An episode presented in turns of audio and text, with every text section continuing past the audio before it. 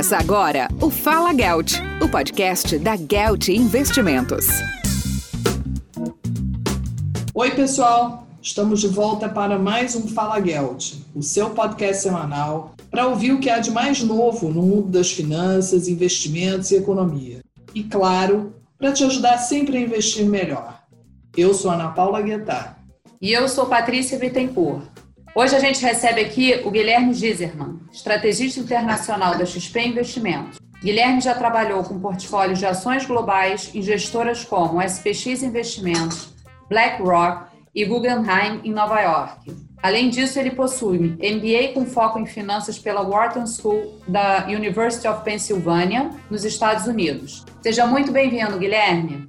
Obrigado, obrigado pelo convite.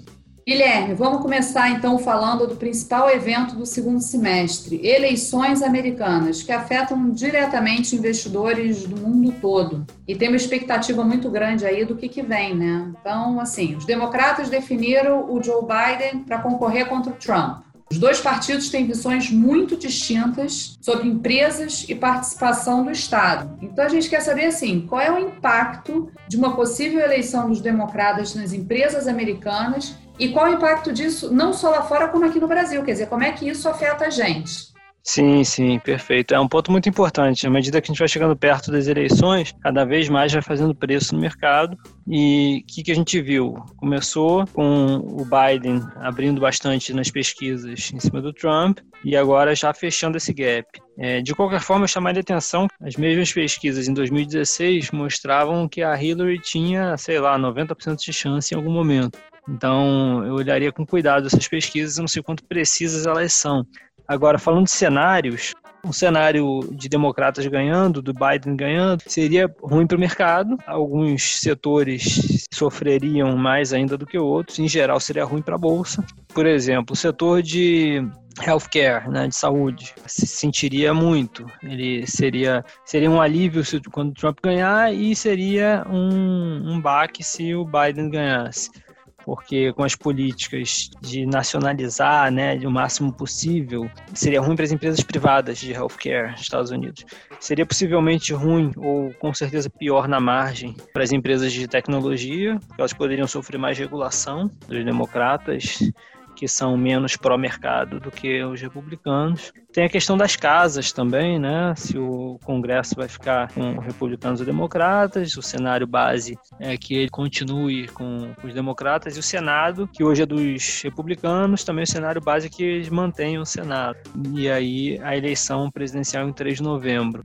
Então, é, vai começar a ter provavelmente mais volatilidade em cima disso. Pode ver pesquisas, pode ver mercado de apostas, né, que tava, o Biden estava na frente, se olhar as apostas estavam mais ou menos 50-50, com o Biden até na frente, e agora virou totalmente já, mercado de apostas já paga mais pelo Trump até do que pelo Biden. Então, à medida que a gente for chegando na reta final, se a gente vê uma continuação da melhora econômica, é, do cenário de pandemia, né, suavizando, isso aí é, é positivo positivo para o Trump. Agora, falando um pouco de China, os indicadores chineses mostram uma forte aceleração da economia no país, mesmo em meio à crise global que nós estamos vivendo, puxado principalmente pelo setor industrial. O setor de serviços lá não é tão forte e as famílias têm uma taxa de poupança elevada, quer dizer, guardam muito dinheiro, né? E o país tem dado muitos estímulos para a demanda interna, é um país que culturalmente estimula o consumo. Os estímulos fiscais também do governo ficaram na média 3,5% do PIB, bem abaixo dos demais países. Queria te perguntar o que, que esses fatores e esses indicadores nos revelam sobre o futuro da China e como o investidor pode interpretar seus desafios. Né? Eu acho que é a grande questão do momento. Para onde a China vai caminhar? Sim, outro ponto muito importante. A China tem essa guerra comercial com os Estados Unidos, que é, na nossa visão, até não é uma simples guerra comercial, e que acontece via tecnologia. É uma disputa que pode levar anos e décadas. Então é bom o investidor se acostumar com essas notícias, essa volatilidade, que isso pode ser recorrente à medida que essa disputa vai desenvolvendo. É, o que aconteceu? A China começou lá atrás copiando tecnologia americana. É, para cada app americano tem um correspondente chinês, para hoje se tornar até líder em alguns segmentos, né, como 5G, por exemplo, a Huawei. A Huawei é a maior produtora de smartphones do mundo, é, sendo que ela ainda depende de insumos uns 90% de insumos do, dos Estados Unidos e de Taiwan. Você consegue ver como isso, é, essas, como são as ramificações dessa disputa, o que, os Estados Unidos poderia fazer, né? atingir Huawei e a China revida. Então isso vai continuar acontecendo. A China tem uma presença muito forte de tecnologia, uma representatividade muito forte de tecnologia, que é o que move o crescimento no mundo. Não só durante a pandemia, como todo mundo viu, é essa digitalização, esse avanço praticamente de 10 anos em um, em termos de mudança de offline para online, padrões de consumo e outras coisas, mas não só durante a pandemia, mas durante, na última década inteira. Se a gente vê quem gerou EPS growth, é, expansão de lucro para as empresas, empresas foi totalmente puxado pelo setor de tecnologia. Se olhar o S&P, né, o IPS do resto de tecnologia foi três vezes maior. E, consequentemente, performance de ação também. Né? Aí o mercado recompensa as empresas por isso. E quem tem representatividade de tech hoje em dia é, um, Estados Unidos, né, que tem quase 40% do índice de tecnologia, se a gente considerar um setor amplo de tecnologia, vamos dizer. E quem chega mais perto é só a China, das grandes economias, que tem também mais de um terço de tecnologia. Tem gigantes lá como Alibaba, Tencent, é, Alibaba que já vale quase um tri de dólar também, que estão mais baratos do que os pares americanos, mais baratos por um motivo, né? Mas estão e são excelentes empresas também. Então, acho que o futuro da China é de manter, continuar com um crescimento forte e puxado pela tecnologia, com investimentos estratégicos de longo prazo, focados em promover esse ecossistema de tecnologia lá. Agora, cada vez mais entrando em inteligência artificial, entre outras coisas, direção autônoma, etc. Então, está entrando na briga para ser uma das superpotências e, em termos de bolsa, tem bastante crescimento. Está bem posicionada para enfrentar essa nova realidade, essa nova normal. O Guilherme, e juntando até aquilo que você falou sobre eleições americanas, de acordo comercial, né? Faz diferença um candidato ou outro para concretizar, né? Uma concretização desse acordo comercial no ano que vem? É, o acordo comercial, é, como teve uma, um acordo fase 1, foi mais uma trégua temporária, pode caminhar em direção a um acordo, mas seria só mais um capítulo. Acho que não resolve. Isso aí vai ser uma disputa que dura anos ou décadas. Você vê a China como moeda forte no futuro? Moeda é mais difícil, né? Acho difícil o dólar perder essa categoria de reserva, moeda de reserva global e de troca e petrodólar, é, perder essa hegemonia. O dólar pode desvalorizar até continuar desvalorizando no curto prazo com essas políticas expansionistas de Banco Central, com essas políticas keynesianas, mas ele deve continuar por um bom tempo sendo a principal moeda do mundo.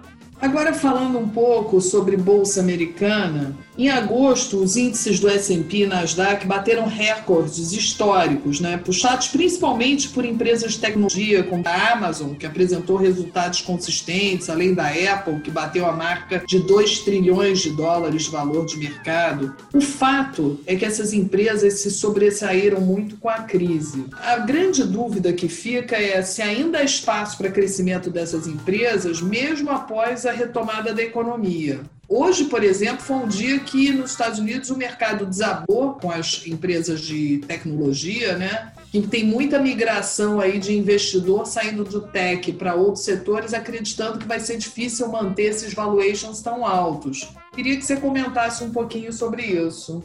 Então, o setor de tecnologia, se a gente pegar a Amazon, por exemplo, ela está no consumo discricionário, Facebook e Google estão em comunicação, então elas não estão tecnicamente eh, no setor de tecnologia, mas obviamente tem um DNA de tecnologia. Quando eu falo setor amplo de tecnologia, é o que tem feito agregado o crescimento do S&P e tem puxado o crescimento do mundo, é, principalmente as FANGs, né, quando a gente fala da, desses cinco nomes, Facebook, Apple, Amazon, Microsoft e Google, que cresceram aí de preço uns 900% em oito anos, multiplicaram por 7, 8 vezes o valor de mercado, juntas tem mais de 7 tri de dólar. Só essas empresas elas são maiores do que muitos países inteiros, é, empresas de estados em muitos países, ou do que o PIB da América Latina inteira, por exemplo. Elas assumiram proporções continentais. E a pergunta que é, é bem justa de se fazer, né, se ainda tem crescimento, e eu a minha resposta é que sim. Eu acho que tem muito crescimento pela frente. Se a gente mapear as principais tendências de crescimento do mundo, os subsetores de tecnologia, né, as vertentes do futuro, é, por exemplo, carro autônomo,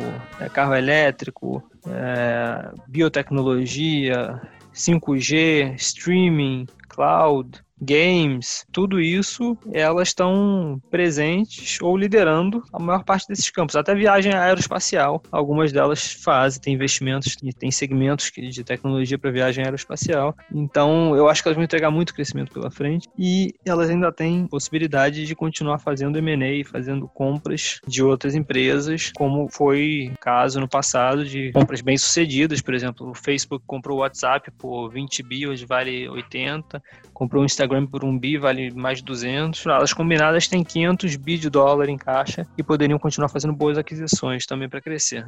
Guilherme, outra coisa que tem se falado muito é sobre metais, né? Ouro, prata, cobre. Qual é a sua visão em relação a isso? Eu gosto bastante de ouro, também de prata. É, esse experimento keynesiano que tem sido feito desde 2008, que agora foi muito intensificado, a gente já tem uns 22 trilhões de dólares esse ano em estímulos econômicos no mundo em ativos de renda fixa que geram taxa negativa no mundo, tem uns 15 tri. É, isso tudo é um ambiente muito bullish para o ouro, para reservas de valor, para metais preciosos, é, geralmente, historicamente, quando se tem esse ambiente mais keynesiano, isso tende a levar a um, um mercado favorável para o ouro, para metais preciosos. O ouro já está no all-time high, mas é, não, não sei se isso diz muita coisa. A gente continua com estímulos colossais, com escalas sem precedentes de estímulos fiscais e monetários, além de taxas negativas ou zero no mundo. Busca por rendimento, né, dinheiro muito barato e balanços gigantes dos bancos centrais. Isso gera preocupações inflacionárias e desvalorização de moeda. E aí que entra o ouro como hedge para estudos estrutural de longo prazo. E a prata também vai um pouco nesse sentido, e a prata se beneficia também. Diferente do ouro, mais ou menos a metade do uso da prata industrial, a maior parte para tecnologia, como insumo para a produção de componentes de tecnologia de infraestrutura. É, entra muita prata nisso, também é usado muita prata, além de painéis fotovoltaicos. Então, tudo que está em alta, né? tudo que está numa tendência muito boa de crescimento. É, muitas dessas coisas usam prata. Então, acho que o potencial da prata, que ao contrário do ouro também, é, deve estar o que na metade do, da máxima histórica ainda, seria interessante pensar como proteção. Guilherme, muito obrigada pela sua participação hoje aqui com a gente no nosso Fala Gelt. Foi um prazer enorme, Guilherme. Então, para fechar, deixa um recado Fala Gelt para os nossos ouvintes, assim, um lema, uma frase que as pessoas levem como inspiração. Fala Gelt. Uma frase, eu gosto muito da frase do Michael Jordan, que ele falou uma vez, que é, eu não sei exatamente, mas é mais ou menos I've missed more than 9,000 shots in my career. I failed over and over. Eu falhei, falhei, perdi sei lá quantos arremessos e eu perdi jogos. É, e por isso que. And that's why I succeed. É por isso que eu, que eu venço, ele falou. Eu, eu gosto muito dessa frase. É, eu também. Boa. Muito obrigada, Guilherme. É isso aí, pessoal. Até a próxima semana. Até a próxima. Você ouviu o Fala Gelt, o podcast da Gelt Investimentos.